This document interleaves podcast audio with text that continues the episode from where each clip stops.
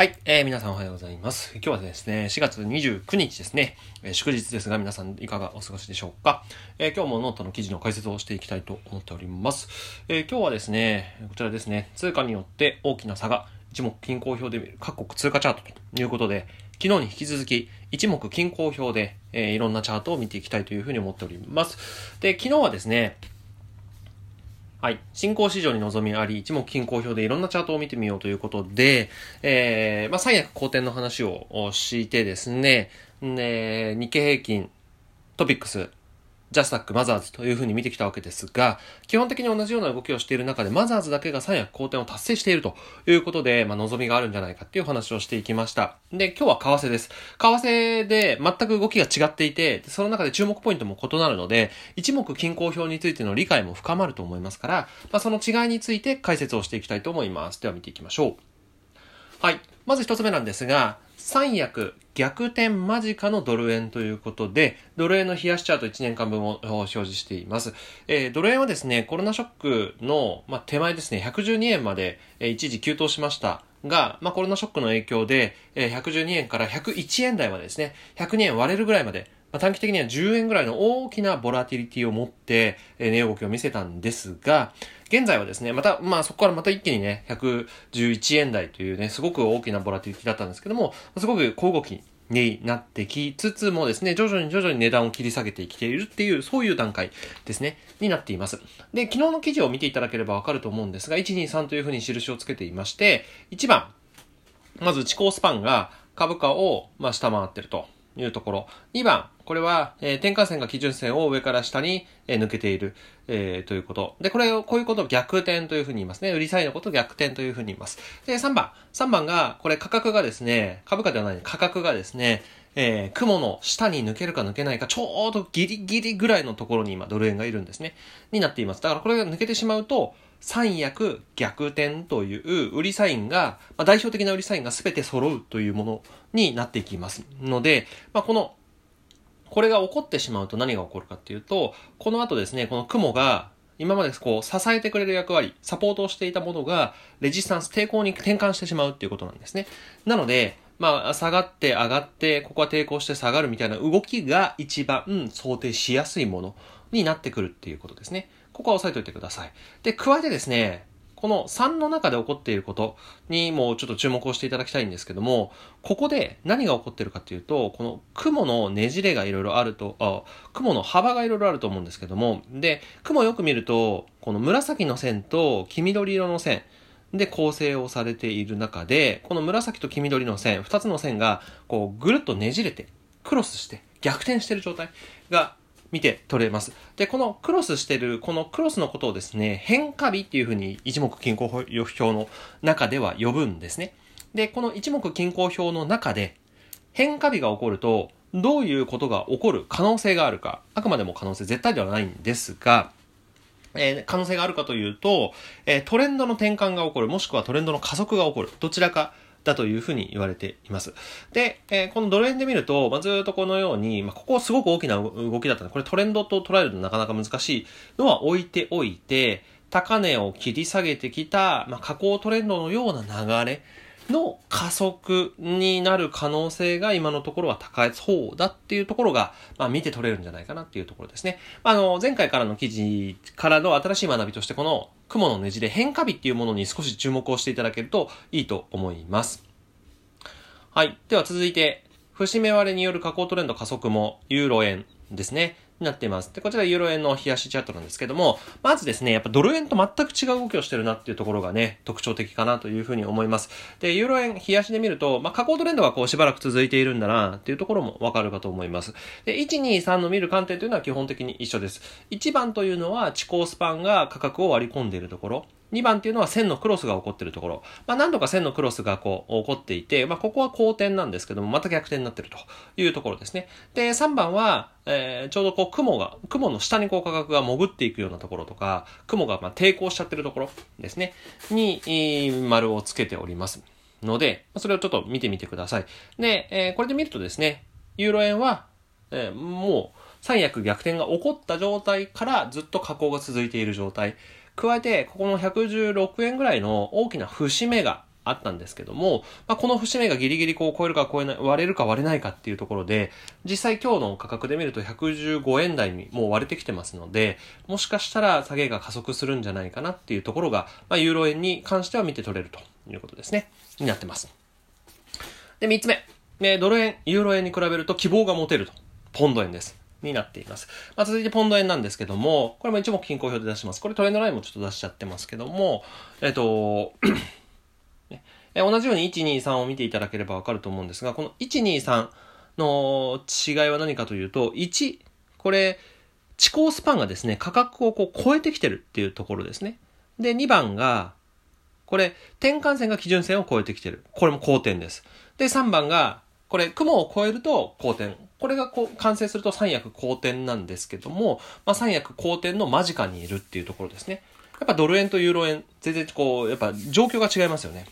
なので、まあ、ポンド円に関してはなんかこう、チャートだけ見ると希望は持てるんではないかなというふうには思います。で、地高スパンが価格を超え、起点化線が基準線を超え、価格が雲の中にある。これは、あの、前の記事と合わせて、ね、全く同じことをしてるだけなので、あの、ぜひ見てみてください。こうやって見ていくとね、本当にいろんな通貨を見ていくと、とかいろんな株価とか、いろんなチャートを見ていくと、かなり理解が深まってくると思いますんで、まあ、どういうものを投資対象にするかっていう観点ですごく見ていただけるといいんじゃないかなというふうに思います。で、今後は雲のどちらに抜けるかですね。もちろん今は、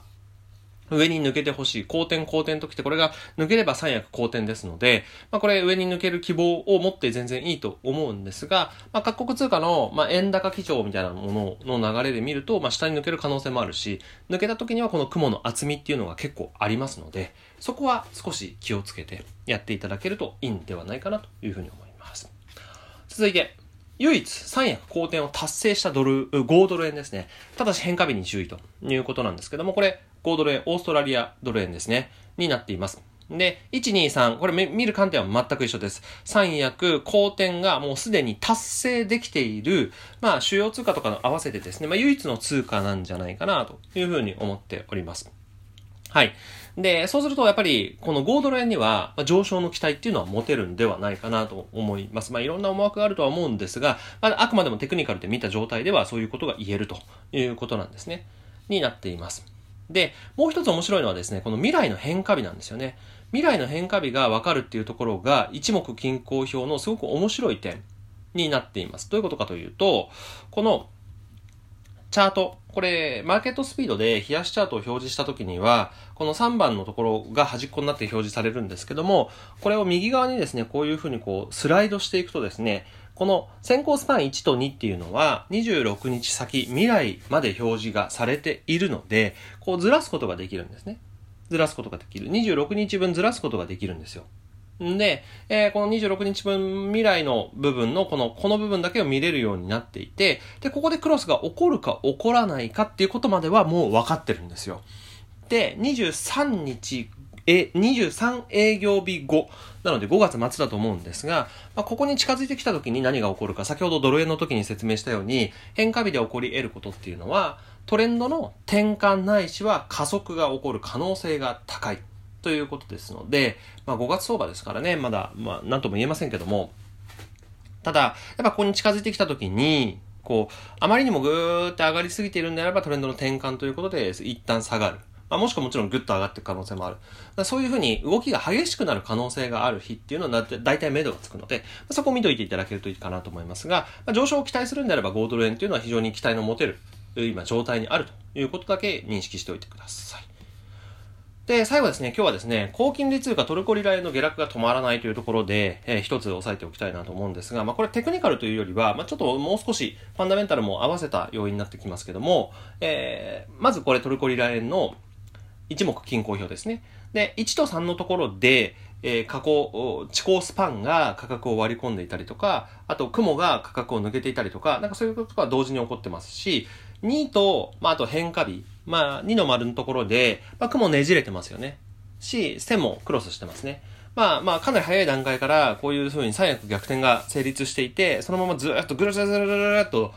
下がり続けているっていうのが、トルコリラン円なんですよね。で、トルコリラン円って結構やっぱ人気がある通貨なんですけども、なぜかというと、高金利通貨だからですね。えー、が、それがすごく人気のポイントだったんですよ。で、なぜかというとですね、これ政策金利の一覧なんですけども、で今ここにトルコだけチェックをつけて、まあ、こんな風に推移してますよってことなんですが、あの、トルコリラ円って、まあ、金利が高い。国的に金利が高い国なんですね。で、一時政策金利がですね、24%までいったと。24%です。えー、で、トルコリラ円を買うと何が起こるかっていうと、リラと円で 相対取引をしていて、で、各国の政策金利の差が生まれたところのその金利の差の部分をですね、えー、トルコリラ円、トルコリラを買って持ってるだけで、その差は持ってる、買って持ってる人のものになるんですね。それが金利の魅力、高金利通貨の魅力だったわけです。で、24%っていうのは非常に高いです。日本っていうのはほぼゼロですね。ゼロですので、ゼロ金利ずっとやってますから、まあ、ほぼほぼ24%入ってくるというところが、まあ、非常に魅力的で、まあ、非常に人気があった。ただ、やっぱり、えー、情勢不安により、ね、景気が悪いので、まあ、トルコリラ自体はずっと下がってきた、下がってきた、下がってきたっていうところですね。でも下がってきたということは安くなる。安くなった上に金利ももらえるっていうことで、まあずっと人気があったわけなんですが、今すごい下がってますよね。ものすごい下がってる。で、多分これは25%とかにあってもですね、もう、その価格による損の方が大きくなっちゃうし、あとは見ていただいてわかる通りですね、まあ情勢不安によってもう利下げをするしかなくなってきちゃったんですね。もう追い込まれちゃって。んで、えー、もう何ヶ月も連続で利下げをずっと続けていて、今月も利下げをしました。で、その結果ですね、まあ、何が起こったかというと、あまりにもこの下落、この金利の差が大きかったので、FX 会社がスワップポイントっていう、まあこれ金利のことなんですけども、もう払えなくなってるんですよ。払えなくなってる。本当だったらトルコリラ円を買って持っておくと、これ毎日入ってくる金利がいくらかっていう表なんですけども、まあ今ドル円を例えば1万通貨持ってると1日2円入ってくるということですね。で、ユーロ円を1万通貨持ってると逆にユーロ円はマイナス金利ですから、みたいな。あの、もらえる通貨払う、払う通貨というふうにあるわけなんですけども、トルコリラ円っていうのは、政策金利まだ8%ぐらいあるんですが、金利がもらえないんですよね。で、多くの人は、価格をある程度許容した上で長く持つと、この金利がたくさん入ってくるからという理由でトルコリラ円を持ってたわけなんですね。ですが、今価格下がっても金利がえー、今までは価格が下がっても金利が高いため、長く持つことによるメリットがあったトルコリラ円のメリットっていうのが完全に今なくなってるんですよ。だこれによって今トルコリラ円の価格の下落っていうのは、まあ、全く目処がつかないような、そういう状態にあるということですね。で、さらに、まあ、チャート上で見たときには、もう明らかに雲が分厚く、えー、抵抗していたりとか、あと転換線基準線とかも線としては、まあ下にあればですね、価格が下にあれば抵抗の役割を持ちますので、そういったところには多くの抵抗があるということを押さえておいてください。そうすると、かなり下落はこれからも続いていくだろうということがなんとなく想像がつきます。ということはですね、やっぱトルコリーラー大丈夫かと、トルコ大丈夫かということになるので、やっぱり新興国に非常に大きなリスクが潜んでいるんだなっていうところを、まあ今日は押さえておいていただけるといいんじゃないかなというふうに思います。はい、ということで、まあまとめです。2日連続で一目均衡表を見てきました。で、すごく見た目は難しい一目均衡表というふうに言われてるんですが、だんだん見慣れてきませんか？で、今回為替市場を見て、まあ分かったことがですね、まあドル円は三役逆転間近なので、円高に警戒が必要だなと。で、5ドル円はですね、三役好転が達成しているので、まあ今後上がっていくのかどうなのか、ちょっと注目だなと。で、えー、高金利通貨ですね。えー、には、まあ、スワップ減少によって価格下落が顕著ということなので、まあ、この辺を、まあ、しっかり押さえた上でですね、えー、しばらく相場の流れを見ていくのがいいかなと思いますし、あとは、世界のお金の流れが、まあ、どこに向かってるのか。今、バラバラですよね。バラバラになってることがよく分かったと思うので、まあ、その上で、今日プラスで変化日っていうのを学んだので、まあ、今後の動きに加速とか転換のタイミングとして未来の変化日をですね、探してみていただけると、とやっぱそこにはボラティリティが存在するので、まあトレードのチャンスになり得るんではないかっていうことですね。まあこういったところを押さえておいていただけるといいかなと思います。はい。ということで、えー、最後まで聞いていただいてありがとうございます。えー、こちらではですね、えー、いろんな学びを、まあ、ノートの記事を配信しながら、ポッドキャストとか YouTube とかでも載せております。え、多少なりとも学びがあればですね、好きボタンやフォロー、Twitter のフォローなんかをいただけると非常に励みになっていきます。え、それでは皆さん今日も一日元気に頑張っていきましょう。また明日。